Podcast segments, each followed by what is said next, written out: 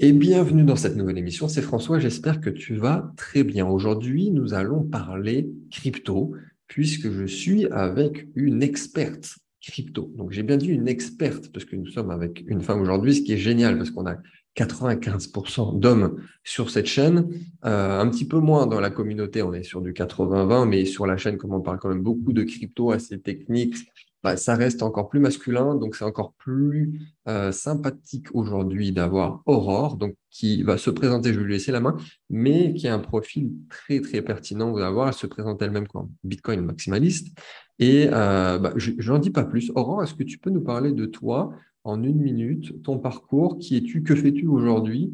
Et, euh, après, on, ira très vite dans le dur. On va, parler du programme juste après. Oui, bonjour à toutes et à tous, avec plaisir pour me présenter.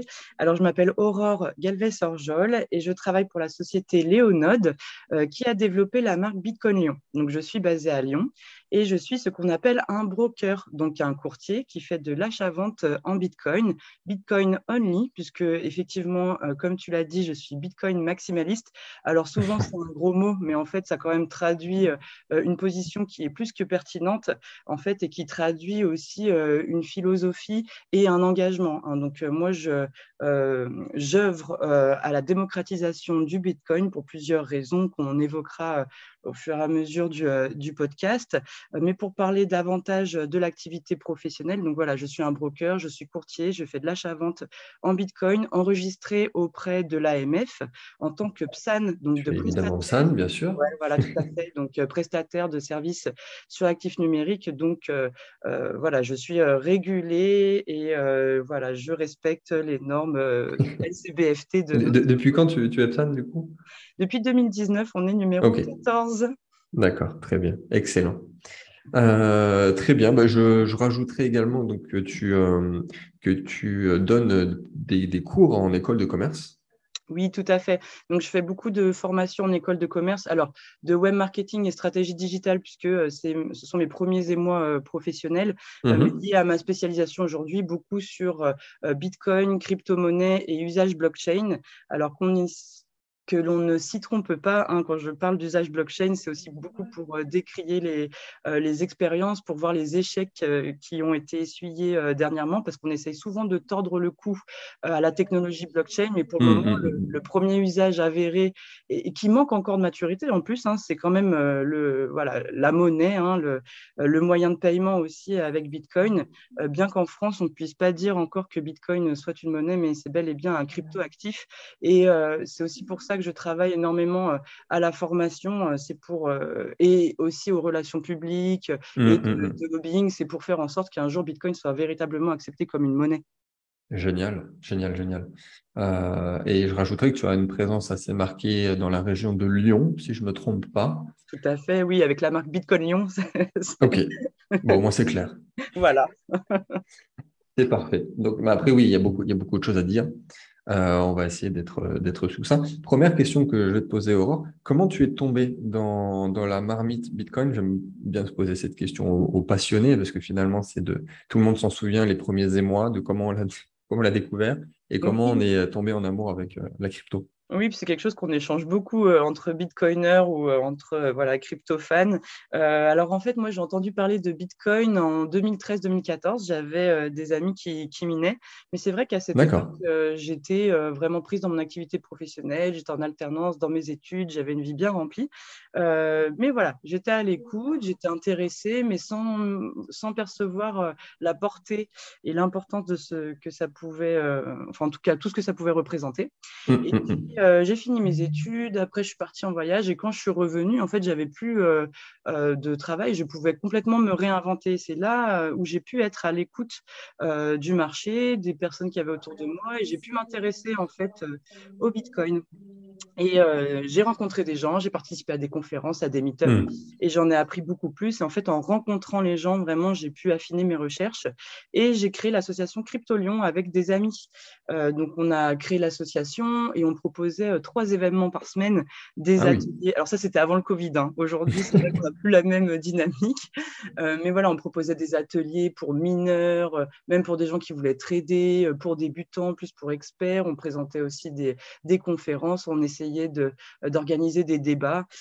donc voilà, et en fait, avec mes amis, on, s'est testé comme une équipe, on a vu que ça fonctionnait bien et c'est ensuite justement en 2019 qu'on a créé l'entreprise Léonode euh, pour faire du conseil, de la formation et du développement dans un premier temps, parce que ça prend euh, euh, quand même beaucoup de, ressources, d'efforts de développer l'activité de broker.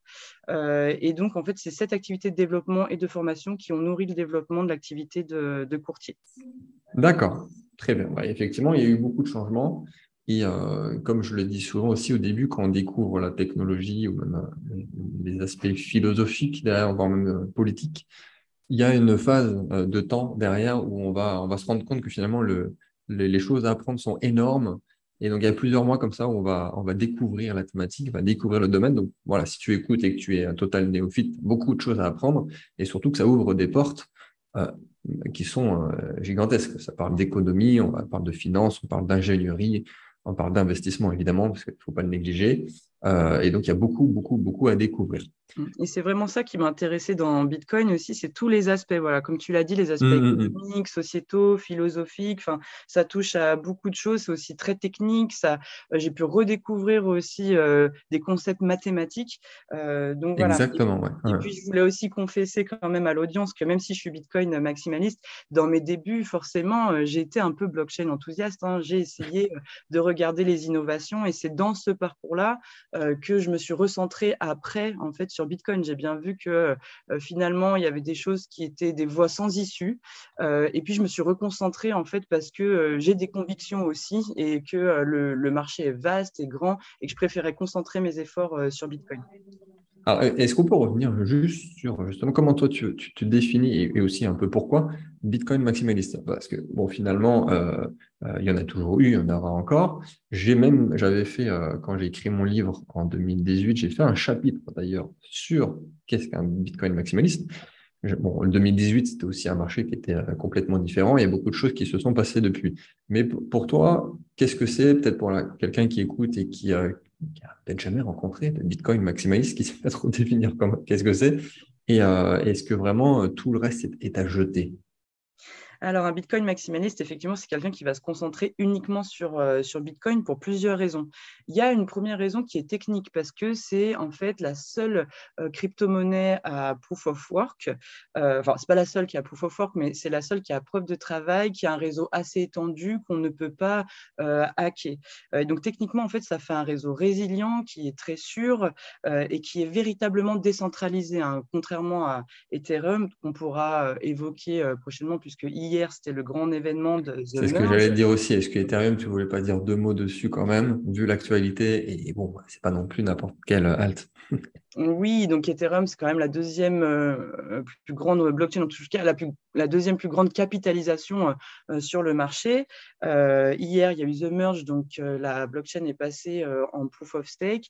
Alors, au-delà des peut-être des oppositions proof of work, proof of stake, il y a aussi il y avait une véritable problématique de décentralisation sur Ethereum. Il faut savoir qu'Ethereum, la blockchain, elle est tellement lourde en fait que personne ne va synchroniser la blockchain à part des acteurs professionnels. Ce qui fait qu'en fait, c'est un système, un réseau qui est centralisé. Donc, la décision n'appartient pas, n'est pas démocratique, n'appartient pas à 51% des mineurs, euh, euh, en tout cas, pas un large nombre des mineurs, mais finalement, euh, qu'à des acteurs professionnels qui peuvent prendre des décisions entre eux.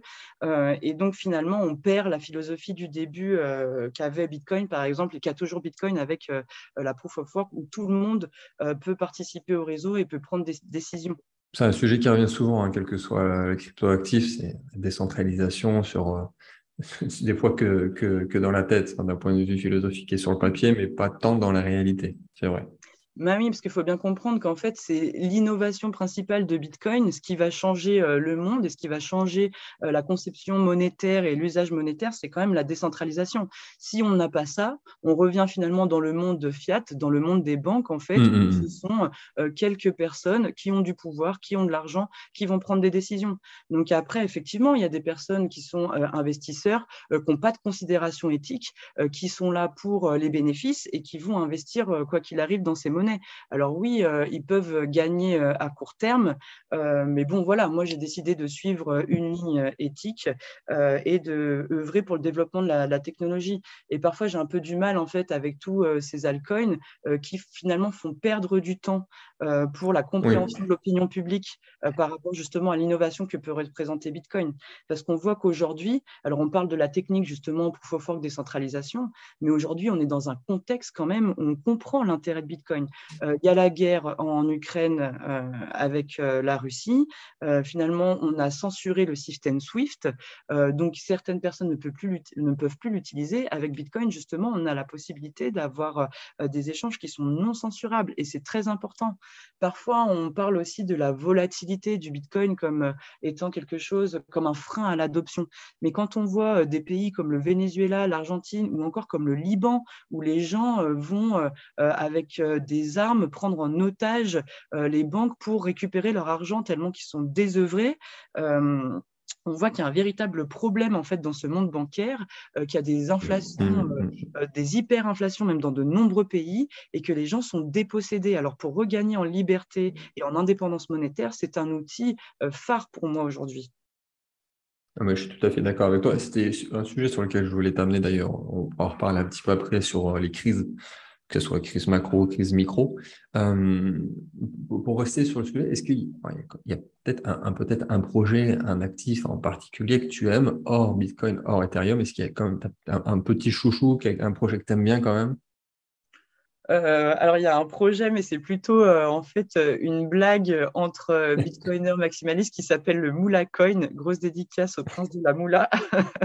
non, mais en fait, c'est un, projet NFT qui a été créé sur Bitcoin. Et si vous le suivez en fait sur Twitter, vous allez voir, vous allez comprendre en fait parfois l'incongruité des projets NFT, puisque ce projet Moula Coin, c'est un projet qui est fait pour justement tourner en dérision les NFT. Donc, quand on suit finalement les posts, on arrive à comprendre, à mieux percevoir voir euh, pourquoi les NFT, euh, c'est du vent. Et en plus, le Moula Coin, pour le coup, c'est un, NFT euh, qui est backé par des monnaies sous-jacentes, des monnaies qui connaissent l'inflation comme le, dollar du Zimbabwe ou la monnaie du, du, Venezuela.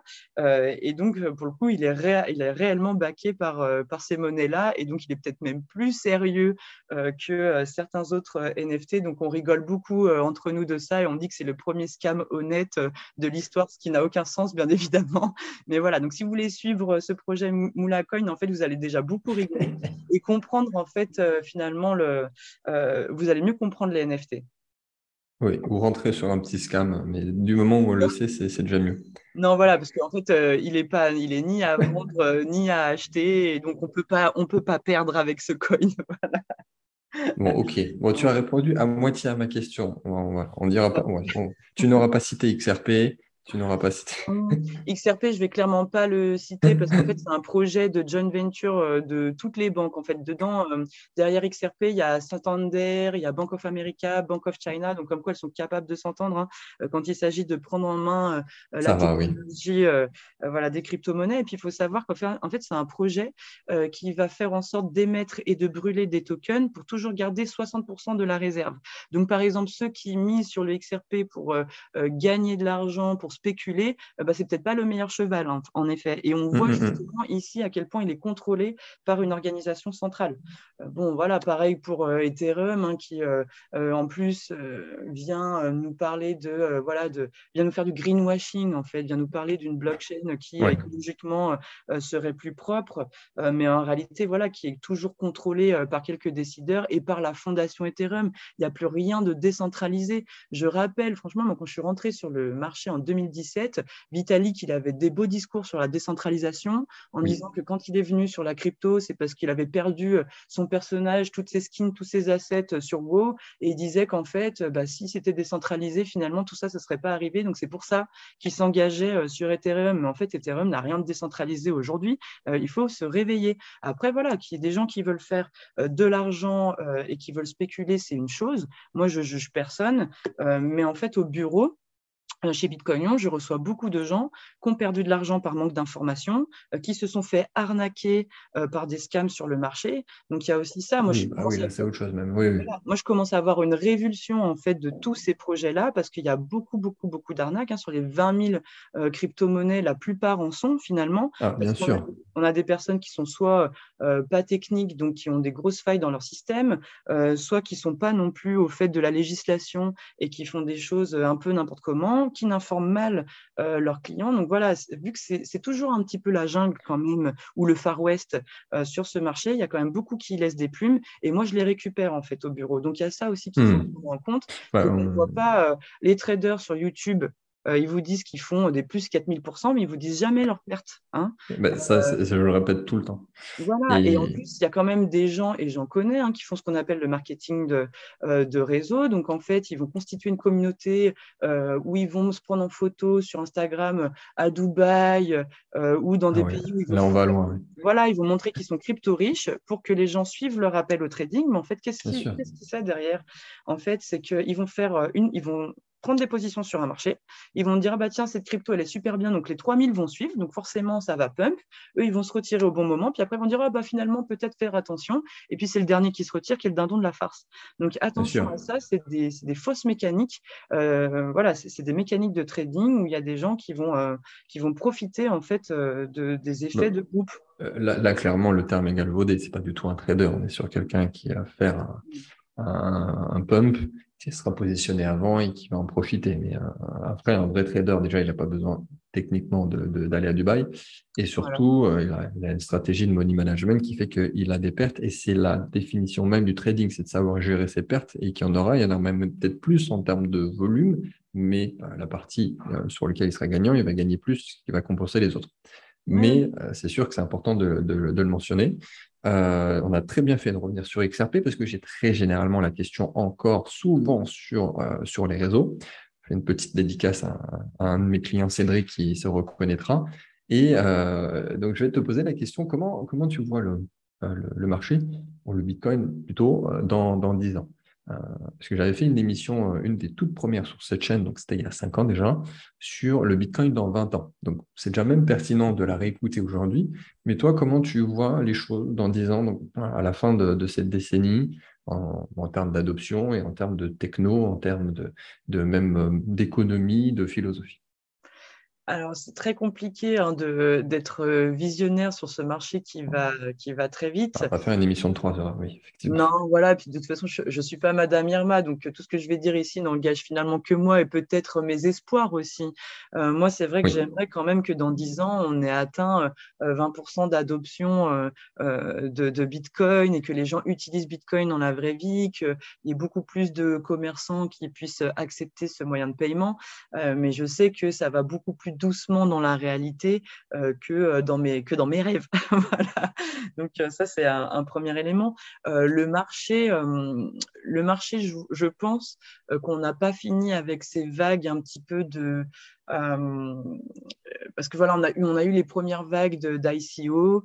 Euh, mm. Là, on a les vagues euh, NFT. Bon, les mm-hmm. NFT n'étant toujours pas régulés, je pense que ça va continuer encore un petit peu jusqu'à ce qu'on arrête peut-être cette farce. Et puis après, il va y avoir toujours un phénomène pour remplacer l'autre. Donc, il faut être très vigilant en fait à, à, tout ce qui va nous être proposé. Euh, et puis, en fait, je pense qu'on va suivre, euh, on va avoir des émotions euh, qui vont se calquer sur le cycle du halving du Bitcoin. Hein. Donc, tous les quatre ans, on a la récompense du Bitcoin qui est divisée par deux. et donc, ça met le marché sous tension. Et donc, là, on va avoir des, des augmentations du prix du Bitcoin de plus en plus fortes.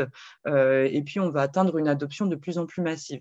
Je, pour dire ça, en fait, je m'appuie sur un petit peu quelques chiffres que j'ai aujourd'hui euh, pour vous donner euh, une idée. Sur le marché euh, dans le monde, il y a 600, 600 organismes et institutions financières et bancaires qui intègrent Bitcoin ou les crypto-monnaies dans leurs services. Hmm. Donc ça veut dire clairement on a une institutionnalisation du marché. Et cette vague, ça a été la vague institutionnelle.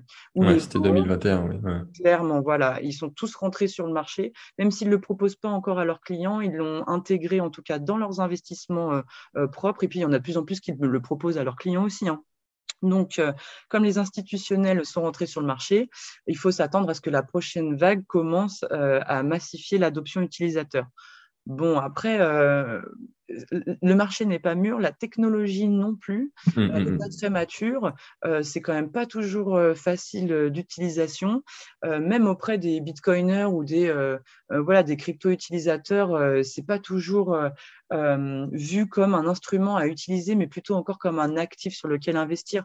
Pour exemple, à Lyon, la semaine dernière, on a, on a organisé le, le, repas du coin avec Jacques Favier et Adi Takal. Et enfin voilà, il y avait très peu de participants au repas du coin qui ont payé euh, en Bitcoin ou en Lightning, alors bien même que le comptoir Brunet, euh, dédicace à Panda Douteux sur euh, Twitter, accepte, accepte ces moyens de paiement. Et on était sur une communauté de gens qui, normalement, sont à fond dedans, donc auraient dû l'utiliser. mais il y en a beaucoup qui veulent pas, qui préfèrent payer encore en euros et garder leur Bitcoin. Il y en a beaucoup qui sont encore sur cette mmh. logique de thésaurisation, donc c'est-à-dire qu'ils considèrent Bitcoin comme une valeur de réserve, comme l'or numérique, et donc ils veulent plus en accumuler, mais absolument pas le dépenser.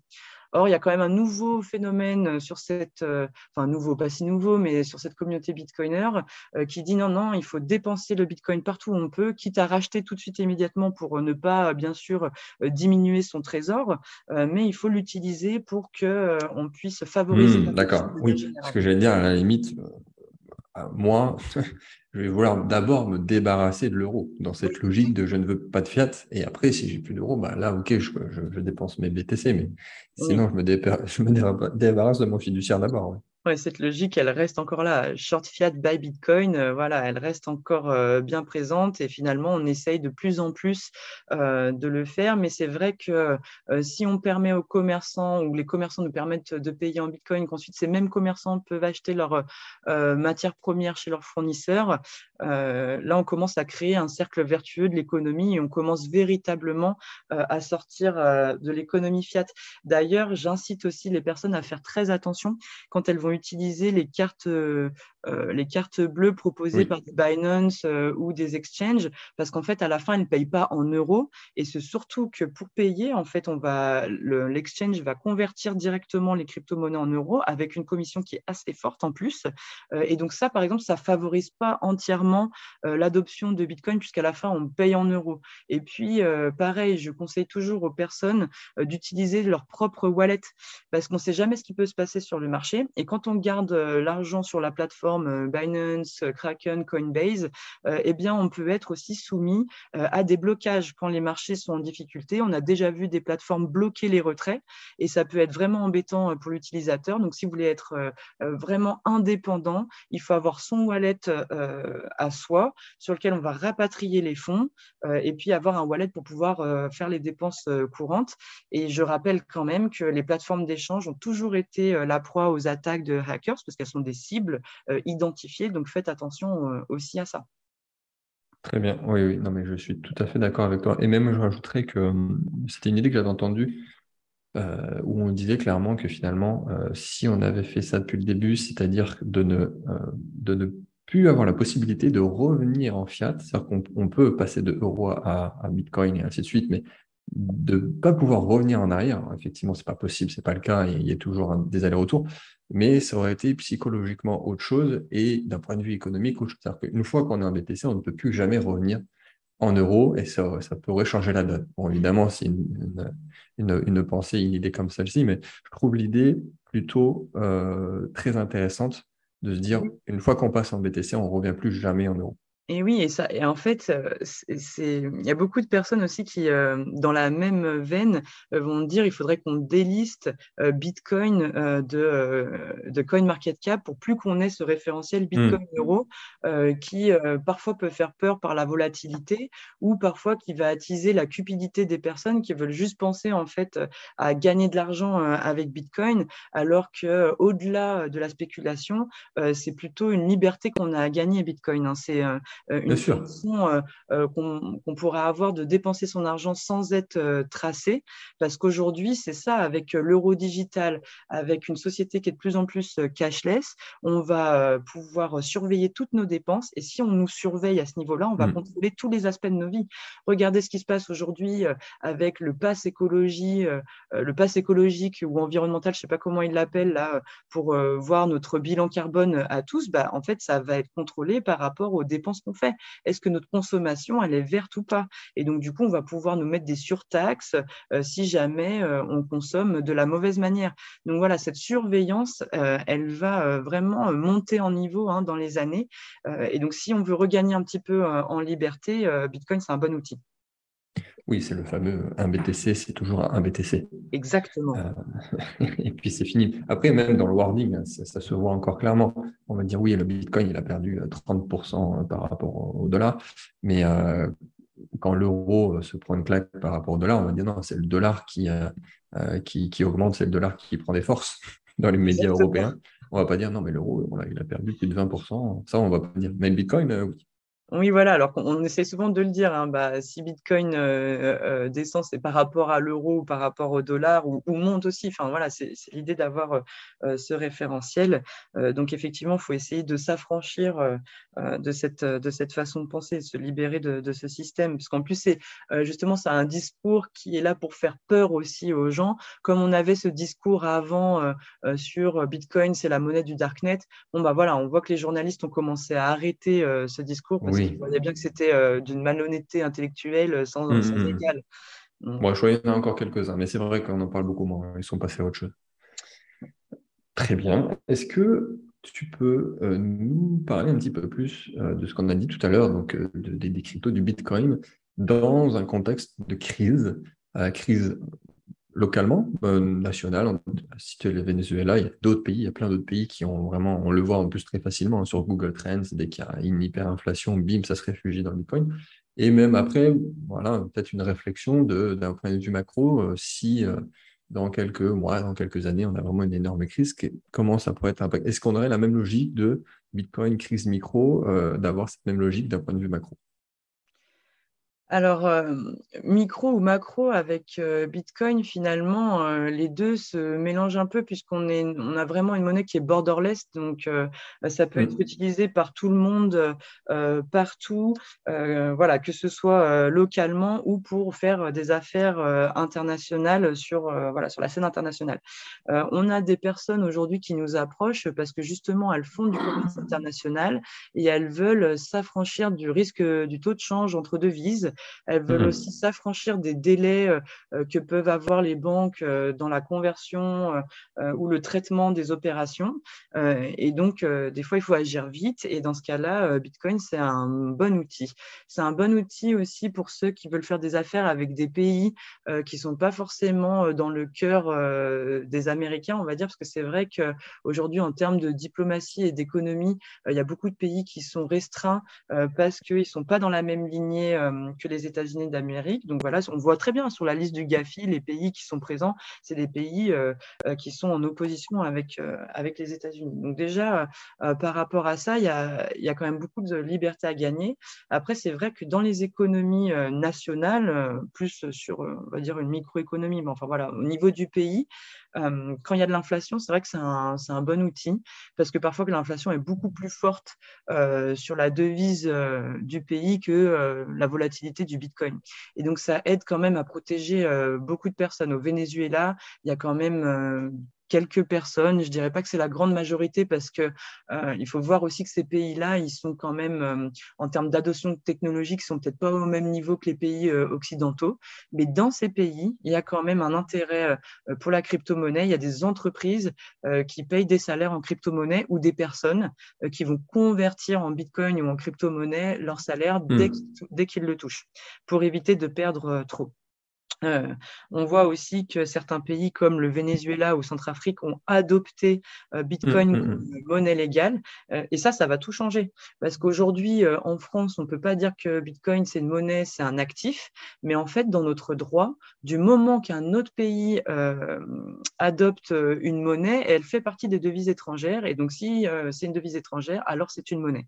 Donc là, Bitcoin, enfin potentiellement, normalement, la France pourrait la, la considérer comme euh, une monnaie. Alors, on n'en est pas encore là. Peut-être qu'il faudrait certains procès, certaines jurisprudences. Je ne sais pas trop comment ça va se passer. Mais en, réalité, en termes de droit, ça y est, on y arrive quand même. Euh, après, sur les impacts euh, micro, macro, économie, vraiment, c'est assez complexe parce que on peut avoir quand même des temps de latence aussi en termes d'adoption. Mais en tout cas, dans un contexte de guerre, dans un contexte d'inflation généralisée, même d'hyperinflation généralisée, en fait, on a hmm. le terreau fertile pour l'adoption du Bitcoin. On a vraiment euh, un phénomène d'accélération sur, euh, sur l'adoption. Exactement. Voilà. Il faut voir que, en fait, en 2017, en 2018, quand je donnais des conférences sur le sujet, j'étais obligée de parler de la crise de subprime pour euh, expliquer en fait la défiance qu'on pouvait avoir. Exactement, c'est ça. C'est ça. Et en fait, aujourd'hui, bah, finalement, on n'est plus obligé de revenir sur le passé. On est dans un présent, dans un contexte présent euh, qui peut expliquer et qui peut euh, justifier l'utilisation du Bitcoin. Euh, donc là, vraiment, on est dans un contexte super intéressant pour favoriser l'adoption. Alors, est-ce que tu, insinues que, dans un sens, si demain, on a, après-demain peut-être plutôt, si on a un effondrement, mais littéralement du fiduciaire, est-ce que à ce moment-là, oui, euh, c'est excellent, ça sera excellent dans tous les cas, mais est-ce que ça implique, euh, ce serait une condition sine qua non, ou est-ce que finalement pas trop, mais est-ce que l'adoption d'abord pourrait se, faire à 20% pour reprendre ton chiffre, avec les deux qui cohabiteraient dans un certain temps, puis finalement un fiduciaire qui, qui casserait la gueule quand même, mais dans un long terme? Bah, c'est sûr que s'il y a un effondrement, euh, il va y avoir euh, vraiment une motivation au changement. C'est comme euh, le télétravail pendant la crise Covid et le confinement. On a été forcé de changer et donc on l'a fait beaucoup plus vite. Si on avait dit aux entreprises de façon légale et tout à fait normale, oui, il faut augmenter la part télétravail de vos salariés pour je ne sais pas quelle raison, ça, aurait mis du temps. Sauf que là, avec le confinement, bah, ça fait un effet d'excellence d'accélération. On voit très bien. Donc, si l'économie euh, euh, fiat, si le monde bancaire euh, s'effondre ou est mis à mal, forcément, il va y avoir une accélération. Si on revient justement à 2008, à ce moment-là où Nicolas Sarkozy a dû organiser le G20, a dû garantir les fonds pour éviter justement que tout le monde retire son argent des banques et un effondrement, euh, bah, si aujourd'hui on était dans un, enfin si ce contexte-là euh, avait vu Bitcoin, peut-être qu'il y a beaucoup de personnes qui se seraient tournées vers, vers Bitcoin parce que ça aurait été un élément euh, mmh. catalyseur. Bon, aujourd'hui, voilà, si on est dans cette situation et que, et en fait, bon, on le dit assez rapidement, mais en fait, là, l'euro, il est en train de s'effondrer. Enfin, l'économie fiat, elle est vraiment en difficulté. Alors, on n'est pas encore dans un effondrement total, mais avec la crise énergétique par-dessus mmh. et la crise politique en fond, euh, on a vraiment, euh, voilà, ce que je disais tout à l'heure, on a le terreau. Et donc là, effectivement, ça ferait vraiment un effet d'accélérateur. Oui, euh, les gens prendraient conscience, en fait, quand ils, verraient le prix des produits augmenter, quand ils, verraient leur facture d'électricité augmenter, ils, ils, se verraient dans l'incapacité de la payer. forcément, les personnes vont accélérer leur réflexion sur le sujet. Exactement. Et même, je rajouterais que sur sur une réflexion peut-être plus géopolitique, on a euh, la Russie et la Chine, je crois même qu'il y avait l'Iran qui se sont euh, euh, accoquinés, on va dire, pour ensemble revoir l'échiquier monétaire et même de, de, mettre le Bitcoin sur la table pour dédollariser complètement le monde et faire du mal un peu aux USA. Euh, est-ce que, euh, est que, ça te, est que ça te parle? Comment tu vois les choses? Est-ce que c'est purement stratégique? Est-ce que euh, tu te dis que ça, dans un sens, c'est bien? Bah, dans un sens, c'est bien parce qu'en fait, on voit la domination quand même des États-Unis d'Amérique. Ils font pas toujours les bons choix aussi économiquement, même pour eux-mêmes. Bon, après, tout ça, ça se discute. mais effectivement, comme on est très lié euh, comme on est très lié en Occident, bah, en fait, si euh, les États-Unis chutent, ils peuvent nous entraîner dans leur chute. Donc, effectivement, de réfléchir à d'autres moyens et à commencer à, devenir plus indépendant, c'est pas inintéressant. Et aujourd'hui, on voit quand même l'économie mondiale changer. c'est vrai, jusqu'à récemment, on parlait de la Chine comme une économie émergente. En fait, c'est la deuxième puissance mondiale. Et suivant les chiffres qu'on a, la Chine est parfois devant les États-Unis, suivant les marchés. Et on voit que les États-Unis font beaucoup de protectionnisme sur les marchés visés par la Chine. Je pense aussi au marché, au marché des technologies digitales. voilà, quand Trump il veut bannir TikTok à l'époque des États-Unis, c'est pour protéger le marché de Facebook, WhatsApp, qui sont et des GAFAM qui sont principalement américains. Donc, mmh, mmh, mmh. on voit quand même ce rapport de force. Et effectivement, nous, on va se retrouver au milieu. Et enfin, nous, France, Europe, on va se retrouver au milieu. Et c'est vrai que je pense que d'être indépendant et d'être non aligné, comme certains le disent, c'est pas inintéressant. Et d'avoir justement Bitcoin pour atteindre cette neutralité, je pense que ça serait une bonne chose. Alors après, Bon, voilà, on a une histoire aussi, il y a des accords diplomatiques aussi, c'est très complexe. mais là, mmh. on voit par exemple une guerre qui est un peu sur, on va dire, sur le territoire européen, pas l'Union européenne, mais sur le territoire européen on voit quand même, euh, voilà, euh, finalement, ces deux anciennes puissances, la Russie et euh, les États-Unis qui, s'affrontent, la Chine au milieu, les États-Unis qui commencent à prendre aussi des positions sur Taïwan, la Chine qui s'en vexe. comment ça va se passer à l'avenir? Voilà, parce que les, conflits sont en train d'émerger, des choses qui étaient un peu latentes depuis plusieurs années, qu'on avait du mal à voir, à percevoir ou à comprendre, commencent à éclater aujourd'hui? Euh, donc, euh, donc voilà, c'est pour ça on parle, on dit que l'économie est favorable au Bitcoin, mais aussi la politique, euh, comme tu l'as bien dit. Oui, je, suis 100% d'accord avec toi. tu l'as très bien exprimé. Alors, deux, deux, questions encore. si tu étais présidente de la République ou, ou ministre de l'économie, qu'est-ce que qu'est-ce que tu ferais à court terme pour le pays, pour la France? Qu'est-ce que tu mettrais en place? Qu'est-ce que tu changerais? Qu'est-ce que tu ne changerais pas? Alors, qu'est-ce que je changerais? Bah, Déjà, euh, je permettrais à Bitcoin d'être accepté comme une monnaie ayant cours légal euh, pour commencer, pour vraiment favoriser son utilisation.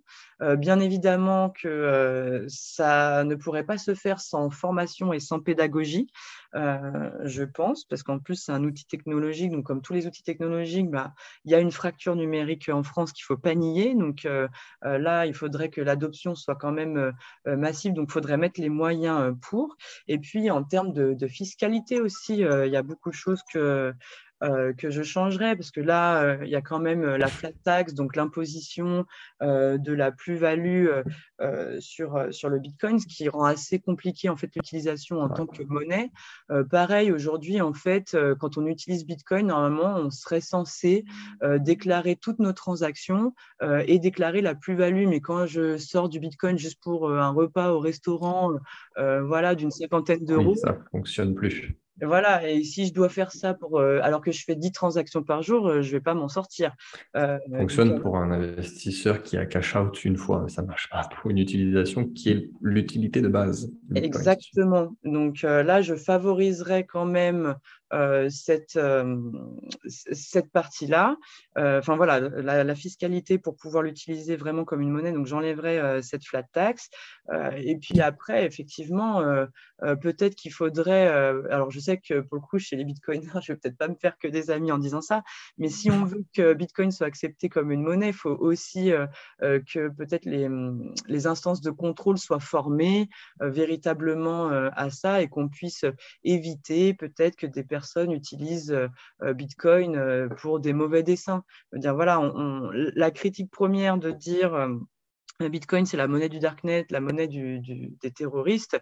bon, alors oui, on la dépasse en disant que de toute façon, la première monnaie pour tous les méfaits, c'est quand même le dollar hein, dans l'économie mondiale. Avant le Bitcoin, oui très bien, mais euh, et qu'effectivement, si un terroriste voulait utiliser euh, euh, Bitcoin pour acheter des armes, bah, il serait quand même mal informé parce que Bitcoin, c'est quand même traçable. Donc, globalement, on pourrait mettre les moyens pour retrouver voilà, à qui appartient l'adresse. Donc, voilà, c'est tout ce type de, de choses qu'il faudrait mettre en place. Il y a aussi une autre chose, je pense que j'enlèverais alors c'est un peu contradictoire avec euh, le discours précédent, mais j'enlèverais cette volonté de vouloir euh, faire le KYC, donc l'identification des utilisateurs dès le premier euro parce que je pense que c'est mmh, mmh, mmh, utile et ça, peut peut-être mettre un plafond pour ça, pour justement favoriser les, petites dépenses, et puis pas la nécessité en fait d'identifier toutes les adresses publiques, tous les wallets, pour être sur des, parce qu'il y a une grosse critique là, en ce moment sur les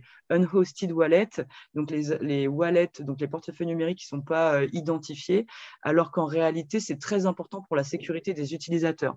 Moi, c'est un mmh. discours que j'ai eu auprès de l'AMF et qui, qui, je pense, avait compris en fait ce discours-là, mais c'est remonté au niveau de, MICA, il y a, au niveau de la nouvelle réglementation euh, européenne, ils ont cette volonté de vouloir identifier toutes les adresses publiques. Mais c'est une très mauvaise chose pour la sécurité des utilisateurs parce qu'en fait, euh, comme les euh, adresses publiques, ben, on peut auditer, on peut regarder les fonds qu'il y a dessus. Et, et, si elles étaient toutes identifiées, ça voudrait dire qu'on saurait le montant possédé par chaque personne. Et ça, c'est mettre l'utilisateur en danger parce qu'on pourrait savoir que telle personne a tant de, ah bah telle adresse a tant de. Facile à comprendre voilà, on pourrait l'attaquer. Donc, euh, ça, c'est très mauvais. Donc, il faut protéger. Et euh, la privacy, ça protège les utilisateurs. C'est une liberté, premièrement, mais c'est aussi une protection. Et donc là, là-dessus, je ferai vraiment un gros travail euh, de pédagogie auprès des instances pour adapter à la fois la, régulation et les contrôles, mais aussi pour protéger, laisser la liberté aux individus. Excellent. Non, mais c'est une bonne façon de conclure finalement. Est-ce que tu, tu aurais un, conseil à donner? Un conseil pour plus de liberté peut-être? Un conseil que tu donnerais? Deux conseils. Un pour un néophyte, vraiment quelqu'un qui ne connaît pas du tout, qui vient de découvrir aujourd'hui avec toi et moi le Bitcoin. Et un peut-être avec quelqu'un qui a déjà les pieds dedans et qui a une chose qu'on pense être vraie, une idée fausse, quelque chose qui serait pertinente de, faire à court terme. Alors, pour un néophyte, euh, euh, bah, j'encourage déjà à se renseigner sur le Bitcoin euh, et vraiment, en fait, à, s'informer, à se former. Parce que reprendre possession de sa liberté, ça s'associe avec responsabilité.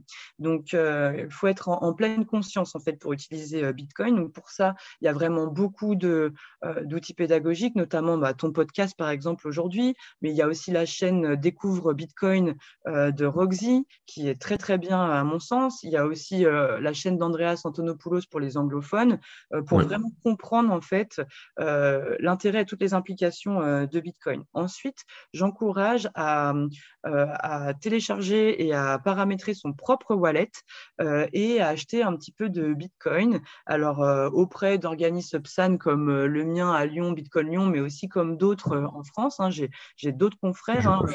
Il y a Bitcoin Avenue à Caen, il y a le compte des, euh, euh, des crypto-monnaies euh, à Bordeaux. on a aussi StakingSat en ligne qui permet de faire du DCA, donc de mettre tous les mois un petit peu d'euros pour avoir du Bitcoin et, de ne pas mettre beaucoup d'argent au début, mais d'en mettre un petit peu pour être intéressé parce que ça crée un incentive, ça crée une motivation. Donc, premièrement, effectivement, quand on est un néophyte, se former et ensuite bah, tester et acheter. Et, acheter. Et puis, il y a pareil, donc Roxy de la chaîne Découvre Bitcoin il s'est lancé euh, dans la création d'un réseau d'ambassadeurs euh, Bitcoin dans toute la France, un qu'on soutient. On va créer l'antenne à Lyon euh, aussi, bien que nous, on, est déjà Bitcoin Lyon. on a beaucoup d'événements. Je veux dire, à Lyon, il y a une très, très forte communauté. Mais donc, on va accompagner euh, Roxy dans ce développement-là. Donc, euh, euh, si vous voulez vous rapprocher des meet-ups de votre ville, des ambassadeurs de votre ville, ou vous-même devenir ambassadeur, eh bien, le, mouvement est ouvert. vous pouvez nous rejoindre. Donc, toutes, les informations sont sur YouTube. Découvre Bitcoin. ne pas hésiter aussi à, suivre des, voilà, des gens importants ou de la communauté, notamment sur Twitter. On a aussi Adam Bach. On a des gens qui ont vraiment participé euh, à, l'avènement de la technologie, de se renseigner un petit peu aussi sur ce que c'est que le Light... Alors, Lightning Network, ça sera plutôt justement euh, euh, la deuxième pour la, deuxième partie, ouais, voilà, de, gens qui ont, qui ont dépassé ce stade de néophyte, qui, qui se demandent comment utiliser Bitcoin, parce que c'est vrai qu'avec un temps de bloc, il faut attendre un certain nombre de confirmations, c'est pas toujours facile, et donc de regarder un petit peu du côté de Lightning Network ce qui se passe pour faire des transactions instantanées. et donc, donc voilà, mon conseil pour les néophytes, c'est vraiment, et puis concentrez-vous sur Bitcoin. Euh, ne vous laissez pas euh, emporter par le chant des sirènes. Euh, le Shiba, ça s'appelle. Voilà, par le rêve de crypto-richesse, parce qu'en fait, on ne devient pas riche en, trois minutes. Et personne n'a le secret euh, de la richesse comme on vous promet euh, sur YouTube, parce que quelqu'un qui a ce secret-là, il ne ferait pas euh, des vidéos YouTube. Donc attention à pas vous laisser voilà emporter par tous ces fantasmes. Concentrez-vous, restez focus pour regagner votre liberté. Attention aussi hein, sur la façon de sécuriser ces bitcoins, puisque quand on a un wallet, il n'y a pas de fonctionnalité mot de passe oublié, euh, il n'y a pas de banque derrière qui peut régénérer le mot de passe. Donc vos 24 mots que vous allez noter, il faut bien les garder et il faut bien les mettre dans un endroit sûr euh, et il faut vraiment être responsable hein, euh, de son argent. Mais, mais c'est aussi le, finalement le, gage de, la liberté. En fait, si on veut être libre, forcément, ça s'associe de, de responsabilité. Et, ah, bien sûr, ça c'est un mot qui revient souvent d'ailleurs. Mais responsabilité, c'est normal, il n'y a pas d'intermédiaire. Exactement, tout à fait. Comme il n'y a pas d'intermédiaire, on est euh, responsable euh, de ces fonds. Et puis euh, voilà l'idée fausse qu'on pourrait un petit peu, en tout cas les idées fausses qu'on pourrait démonter un petit peu, c'est voilà, quand je parle du chant des sirènes, c'est pas que au niveau de la spéculation et, des rêves de richesse, c'est aussi parfois on va vous dire mais regardez mon nouveau projet, c'est mieux que Bitcoin. Pourquoi? Parce que j'ai des blocs plus gros pour le nouveau, le nouveau Bitcoin, ouais, voilà, euh, le nouveau Bitcoin ou, même toutes les autres, voilà, ils veulent tous euh, améliorer Bitcoin. Mais si Bitcoin, ça a été créé de cette manière-là, ce n'est pas pour rien. Euh, il y a déjà eu des débats d'augmenter les blocs qu'on a résolus pour certaines raisons. Et finalement, si on garde la blockchain Bitcoin dans cet état-là et qu'on fait que certaines évolutions, ce n'est pas pour rien parce que si on augmente la taille des blocs, on perd justement en, en, décentralisation. Pourquoi? Parce que la blockchain va être de plus en plus lourde et donc il y a moins en moins de personnes qui vont synchroniser euh, euh, la blockchain. Et quand on est un petit peu mature sur le marché, la meilleure façon de, participer aussi, c'est de faire tourner un nœud pour synchroniser la blockchain Bitcoin. Parce que plus on est nombreux sur le réseau, hmm. plus elle est sûre. donc voilà, pour ceux qui sont un petit peu avancés sur ce marché, n'hésitez pas à, finalement redécouvrir en faisant tourner et en participant au réseau, puisque c'est ouvert à tous. C'est ce, qui ce qui va nous permettre aussi de sécuriser de plus en plus le réseau. Hmm, excellent. Euh, oui, après, pour s'enrichir, on peut acheter du Bitcoin à moins de 20 000 dollars, ce qui n'est pas une trop mauvaise idée d'un point de vue euh, enrichissement et liberté. C'est les soldes en ce moment. Exactement. Pas de conseil pour faire un fois 1000, mais euh, Bitcoin, c'est déjà pas mal en ce moment et justement, c'est un peu ce qu'on dit euh, souvent contre la, volatilité. C'est certes, Bitcoin, il est volatile, mais quand on regarde sur 5 ans, il fait x5. Alors oui, des fois, il perd, euh, il perd un peu, il monte, moins 20%, plus 1%, mais quand on regarde sur le long terme, il a fait que d'augmenter, en fait. Bien sûr. Oui, la, la, trend est, est, croissante et long terme depuis toujours. c'est assez simple. Et ben merci beaucoup, Aurore. Est-ce que tu veux rajouter le mot de la fin ou est-ce qu'on peut te retrouver euh, quelques secondes de promotion en plus et je te laisse conclure cette super émission? Eh bien, en tout cas, merci euh, pour l'accueil. Et oui, pour me retrouver, alors euh, c'est bitcoinlyon.fr. On a également un site euh, bitcoinonly.fr pour tous ceux qui veulent, pour tous ceux qui veulent acheter, par exemple, des hard wallets, des choses comme ça. on peut nous retrouver sur les meetups. Sur le site Meetup, on a un site, enfin, on a un Meetup Crypto Lyon et un Meetup Bitcoin, mhm. de Lyon. N'hésitez pas à nous rejoindre lors des événements, à nous rencontrer parce que, encore une fois, la meilleure façon de faire le tri des informations euh, sur Internet, c'est aussi de les confronter euh, dans la vraie vie. Euh, donc voilà, et puis donc retrouvez-nous aussi sur les événements de la communauté. Hein. Tous les ans, on va à la Surfing Bitcoin. Alors là, bon, c'était fin août et ça sera fin août l'année prochaine. voilà, on fait un événement, on fait un meet-up par mois tous les premiers mercredis du mois au comptoir Brunet et vous, payez, vous pouvez payer en Bitcoin, en Bitcoin via Lightning Network. Donc, euh, n'hésitez pas à venir nous rencontrer euh, sur Lyon, à nous appeler euh, au bureau pour échanger, pour acheter du Bitcoin. voilà, nous, on vous encadre, on vous fait une formation. C'est quand même ça la différence que de passer en, par rapport à passer en ligne sur les plateformes d'échange.